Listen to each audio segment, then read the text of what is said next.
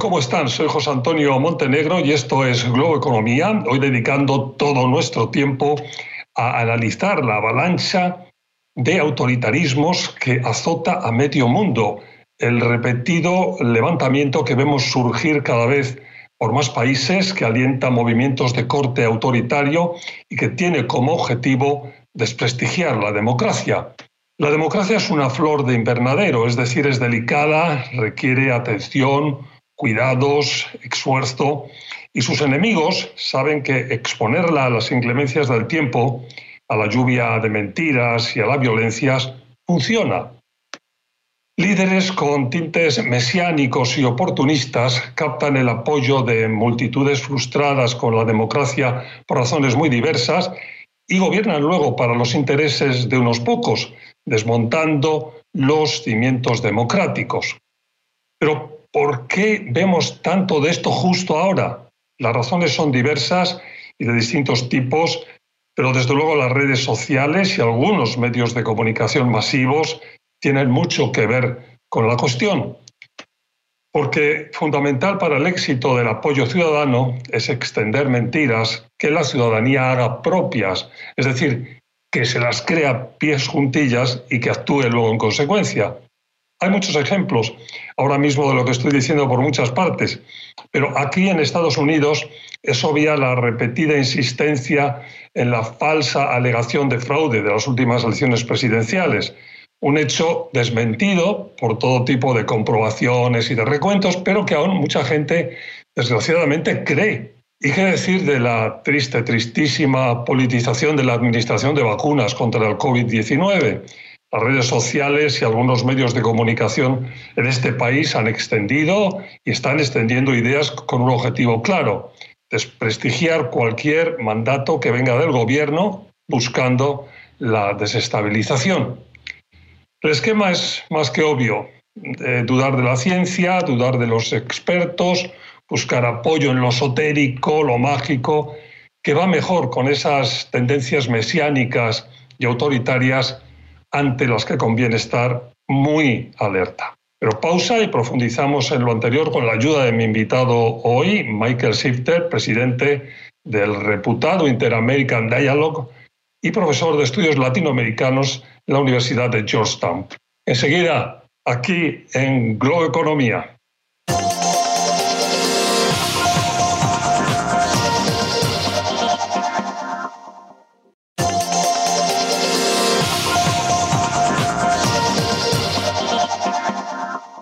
Nuevo, como les decía hace un momento, mi invitado hoy es Michael Shifter, presidente del muy reputado y bien reconocido Inter-American Dialogue y profesor de estudios latinoamericanos de la Universidad de Georgetown, amigo de este programa desde hace mucho tiempo. Michael, muchas gracias por estar con nosotros. Muchas gracias por la invitación, Antonio. Un gran gusto. Un placer. Y vamos a dedicar eh, todo el programa hoy a algo que venimos repitiendo últimamente, que nos parece tremendamente importante, encender la, luz roja de esta peligrosa ola de movimientos populistas por todo el mundo, eh, por países que, que, no era habitual eh, que existieran y con esa intensidad. Michael, ¿por qué? ¿por qué esto y justo en este momento?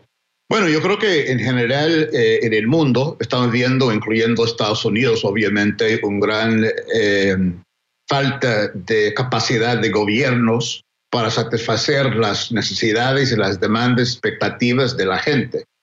Y esto eh, creo que tiene que ver con la crisis de los partidos políticos, con falta de liderazgo político eh, y también con eh, límites fiscales, económicos y la creciente brecha entre los ricos y los pobres, el talón de Aquiles y esto estamos viendo, no en todas partes, eh, pero sí en muchos países es un fenómeno muy claro. Es un fenómeno muy claro y es un fenómeno global, como decías muy bien, y muy extendido por países que no es habitual o no era habitual que tuvieran con esa intensidad. Y hay un factor, de, un común denominador por cualquier parte del mundo, que es que esos movimientos, que en, buena medida lo que hacen sobre todo es socavar los eh, principios, las bases de la democracia. Es así, ¿no?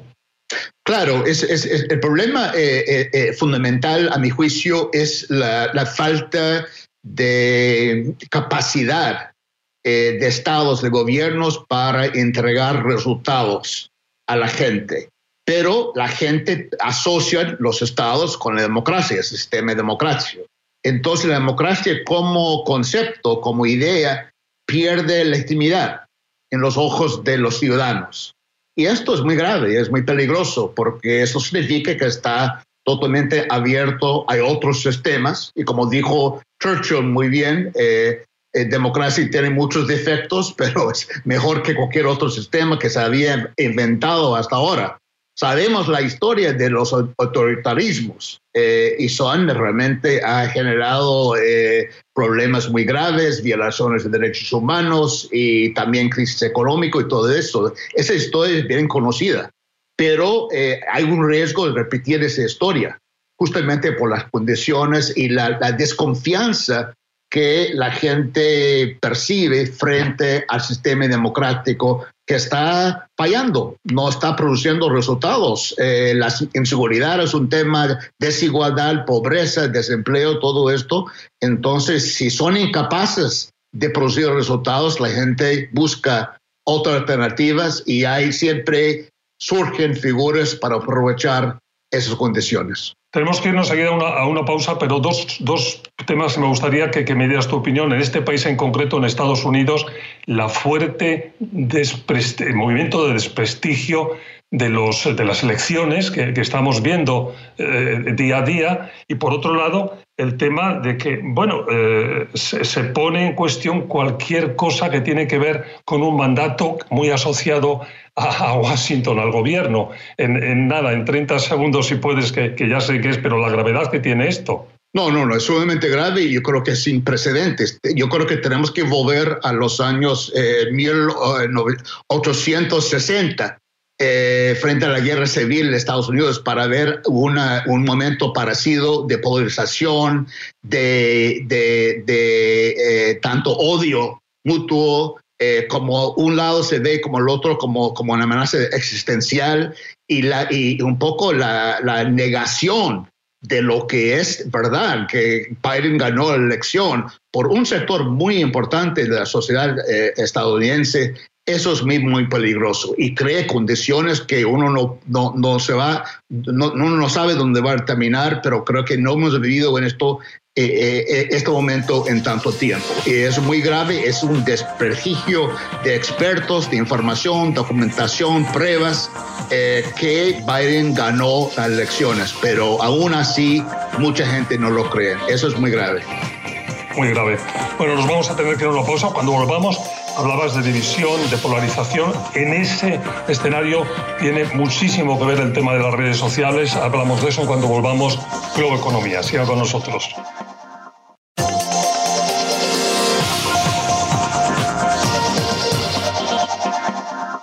Hola de nuevo, estamos de vuelta a enfrentar el autoritarismo con eh, mi invitado Michael Shifter, presidente del Inter-American Dialogue en Washington. Eh, bueno, eh, Michael, en este bloque decíamos las redes sociales, ¿no? el protagonismo tóxico de las redes sociales. Eh, indiscutible el, el, papel que juegan en la extensión de esas mentiras de las que hablábamos o comentaba ya en la introducción y desde luego de los ataques antidemocráticos, especialmente Facebook, por ponerle nombre y apellidos, aunque eh, hay muchas más. Bueno, efectivamente, eh, el populismo, autoritarismo no es, no es nuevo. Como, como todo el mundo sabe, hablamos de Perón, de, de, Tulio Vargas y muchos otros en la historia latinoamericana. Lo que es nuevo es este elemento de la explosión y accesibilidad de las redes sociales a, a todos los ciudadanos. Esa es la primera cosa que compra eh, a una persona muy pobre. Cuando alcanza los recursos, compra un smartphone, una cosa así, en lugar de otras necesidades. Entonces, eso, por un lado, hay que reconocer que tiene un factor eh, positivo, porque eso también, como la gente tiene más acceso a información, eso es positivo. En algunos casos, como en Cuba, yo creo que está jugando un papel importante y positivo de, de, a favor de democracia. Pero por otro lado, como tú, tú bien señalas, eh, tiene otra cara. Eh, muy preocupante de alimentar la polarización que ya existe y crear divisiones, generar más odios en la sociedad. Eh, y esto estamos viendo en muchos casos, por supuesto, en este país, Estados Unidos, por, el, fenómeno de Trump, pero con Bolsonaro, en, Brasil, con Bukele, en El Salvador y otros, otros líderes. Y esto es, esto es muy grave y genera una preocupación que hay que eh, tener una política pública adecuada para responder a ese papel negativo que está jugando varias eh, redes sociales. Hay que buscar cómo regular, cómo moderar contenido, pero al mismo tiempo eh, preservar la libertad de expresión. Pues como dices, desde luego que la, libertad hay que garantizar la libertad de expresión, pero daría la impresión que está garantizada, o sea, a la fecha hoy, lo que no está hecho es regular y pedir responsabilidades a estos medios de comunicación, porque son medios de comunicación, además poderosísimos, con un alcance tremendo, eh, de que sean responsables de lo que emiten, de lo que cuentan, que no pueden extender mentiras. Es, es el punto, con lo cual lo que yo digo, voy estoy yendo un poco atrás, decir, yo, estamos de acuerdo que, la, eh, eh, que las redes sociales han hecho una, hay una tarea tremendamente positiva. Citabas el caso de Cuba, pero hay otros sitios a los que les llega la información en regímenes precisamente totalitarios o dictatoriales gracias a las redes sociales, gracias. Pero claro, eh, está la otra parte, decir, ah, es que, bien, bien por la parte que, que, es legítima y es éticamente defendible, pero no no, no por esta otra parte en la que se extienden mentiras de esta forma. Sí, no, así, de, acuerdo. Eh, el gran eh, reto es eh, cómo regularlos, cómo, cómo moderar contenido, quién lo hace y bajo qué criterio. esos son interrogantes que creo que hay que trabajar mucho más, pero el principio, la idea que, que tú planteas, coincido Total, totalmente. Y, yo creo que hay, felizmente, creo que está empezando mucha gente especialista eh, en estos temas a trabajarlo eh, mucho más. Pero yo creo que es cierto que hay que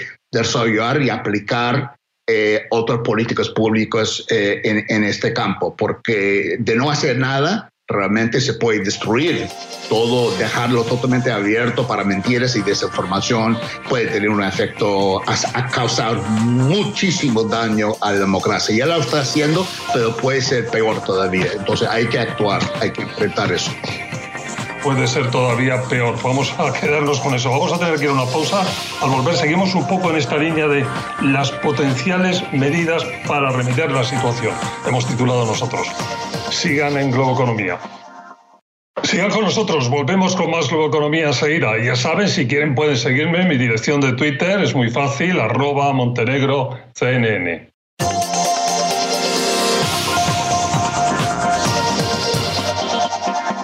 Estamos de vuelta a Globo Economía enfrentar el autoritarismo con Michael Sitter, presidente del Interamerican Dialogue. Eh, Michael, eh, cuando charlábamos estos días eh, de atrás, preparando este, esta inestimable colaboración tuya en el programa, eh, y hablábamos de estos temas, y hablábamos de estos temas tan negativos en una buena parte, y tú me decías, bueno, hay positivos, y uno de los positivos realmente importantes es el que hay un movimiento de defensa a la democracia eh, que es una reacción a todo lo que estamos viendo, que eso tú le das una gran importancia en este momento, ¿no? Así es, así es. Yo creo que eh, eh, deberíamos eh, también mirar los elementos más alentadores en el panorama.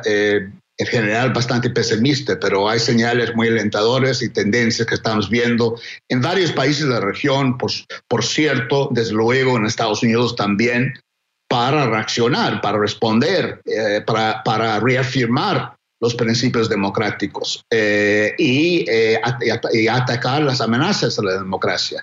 Y creo que en, varios países en la región realmente hay movimientos importantes de la sociedad civil que están movilizados, que están concientizados y que está actuando eh, en ese sentido. Y hay muchos ejemplos. Y también otro elemento muy importante, y quiero señalar esto, José Antonio, es el papel del periodismo y medios de comunicación que creo que también es un contrapeso. Su, su, su, su, rol, su función es, eh, es, es, es eh, accountability, ¿no? Pedir que rinden cuentas los que tienen poder.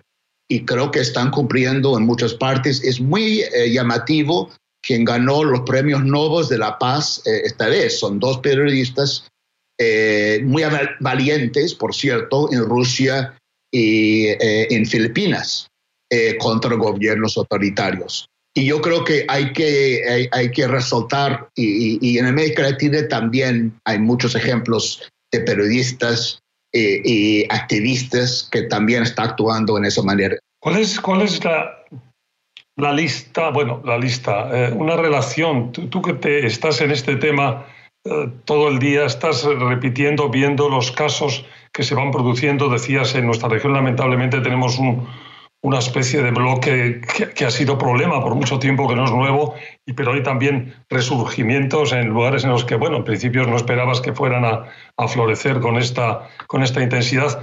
¿Dónde está un poco la lista decías lo de los medios de comunicación, por supuesto, el defender el, Estado de Derecho, la de la independencia de, las distintas, de los distintos poderes. Pero ¿qué más se puede hacer? No lo sé. a lo mejor eso es lo que hay que hacer, pero hacerlo con, con fuerza y con eficiencia y eficacia, ¿no? Pero no sé.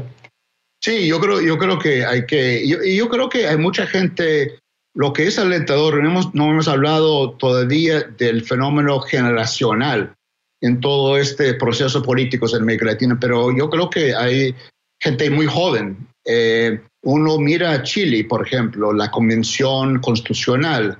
Eh, hay mucha gente muy joven, hay paridad, la primera convención constitucional donde hay paridad entre hombres y mujeres, nunca se ha habido esto. Eh, están hablando de temas muy interesantes, de reformas constitucionales muy interesantes para hacer nueva constitución. Vamos a ver cómo termina esto, pero yo creo que es un ejemplo que hay que seguir con mucho interés. Eh, y creo que en otros países también, eh, en Colombia, se ven movimientos, protestas de mucha gente joven que está reclamando derechos, está reclamando mayor atención a los temas sociales, educación y salud. Y creo que la pandemia ha tenido un efecto de acelerar eh, esos tipos de demandas y movimientos y creo que es muy positivo. Eh, hasta ahora hay que ver hasta qué punto los estados y los gobiernos pueden responder, responder, acomodar las demandas, pero yo creo que eh, hay, que ver esa cara de la moneda también. Ese es un buenísimo punto que engarza justo con lo que comentabas al principio, de que como consecuencia de, de ese mal escenario de populismos, de la pandemia, pues surge una reacción y la reacción tiene la ventaja de que está muy ligada generacionalmente a gente joven que tiene muy claros temas como la igualdad de género, como el tema de, las, de los pueblos eh, eh, originarios o como cualquier tipo de defensa de, los, de los derechos humanos.